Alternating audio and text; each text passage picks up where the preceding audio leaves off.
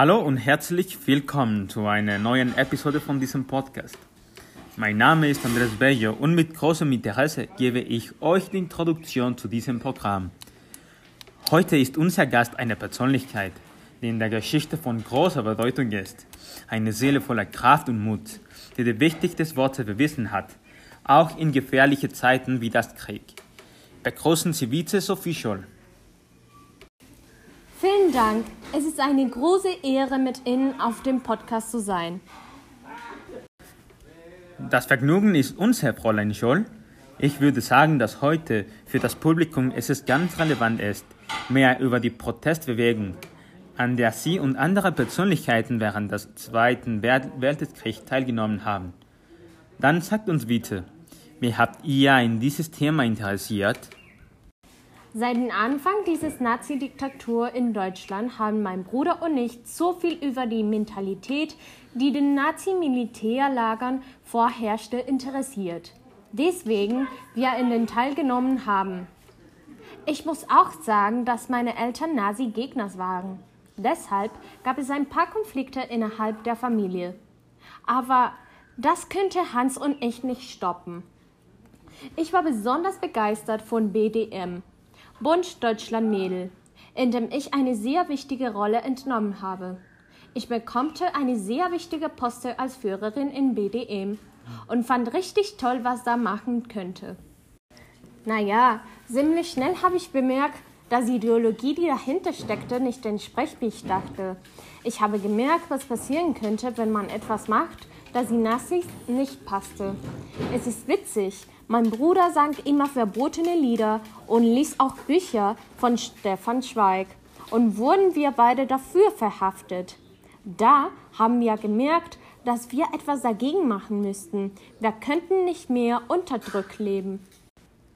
Dann könnten wir sagen, dass das eure Hauptmotivation, um die Weiße Rose zu gründen war?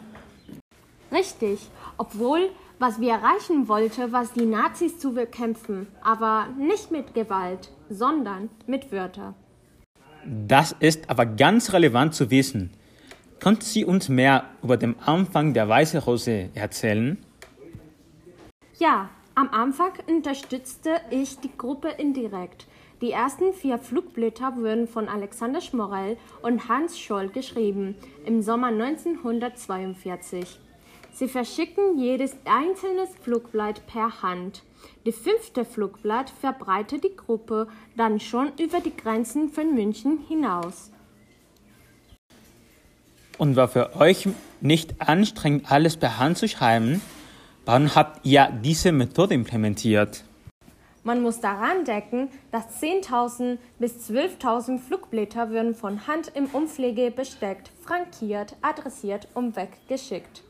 Das musste man natürlich ganz vorsichtig machen, auch wenn man die Umpflege das Papier kauft. Immer in verschiedene Läden, um keinen Verdacht zu erwecken. Es war eine Sache, die erfordert riesige Disziplin und Aufwand. Ich kann mir das vorstellen. Aber wann hatte sie offiziell in der Gruppe teilgenommen? Ich war die Erste, die die Flugblätter in die Hand nahm und damit loszog. Am 23. Januar 1943 steigte ich in den Zug von München über Augsburg nach Ulben. In Augsburg steigte ich aus, warf ein paar Briefe ein und übergab im Ulben einige der Briefe einem Freund, der sie wiederum nach Stuttgart brachte.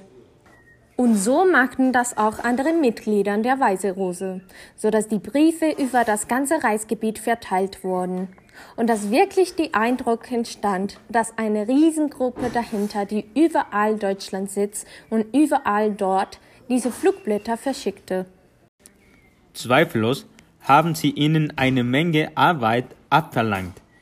Aber wenn es ihnen nicht ungelegen kommt, können Sie uns erzählen, was dann passierte? Machen Sie keine Sorgen, das erzähle ich gerne.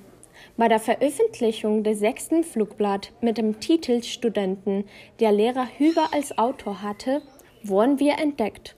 Einer der Hausmeister an unserer Universität bemerkte, was wir taten und meldete es an die Gestapo. Nachdem dies geschehen war, wurden wir ergriffen und nach einer halbtägigen Verhandlung schließlich zum Tode verurteilt. Aber die Arbeit der Weise Rose endete nicht dort.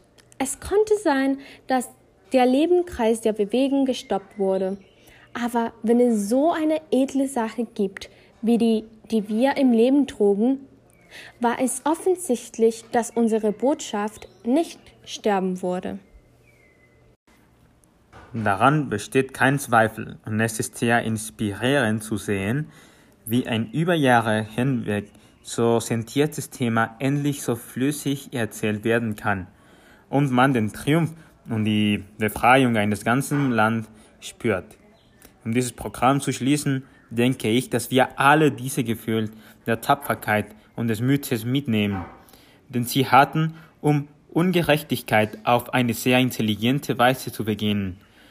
Also frage ich unser Publikum, was hatten Sie an dieser Stelle getan?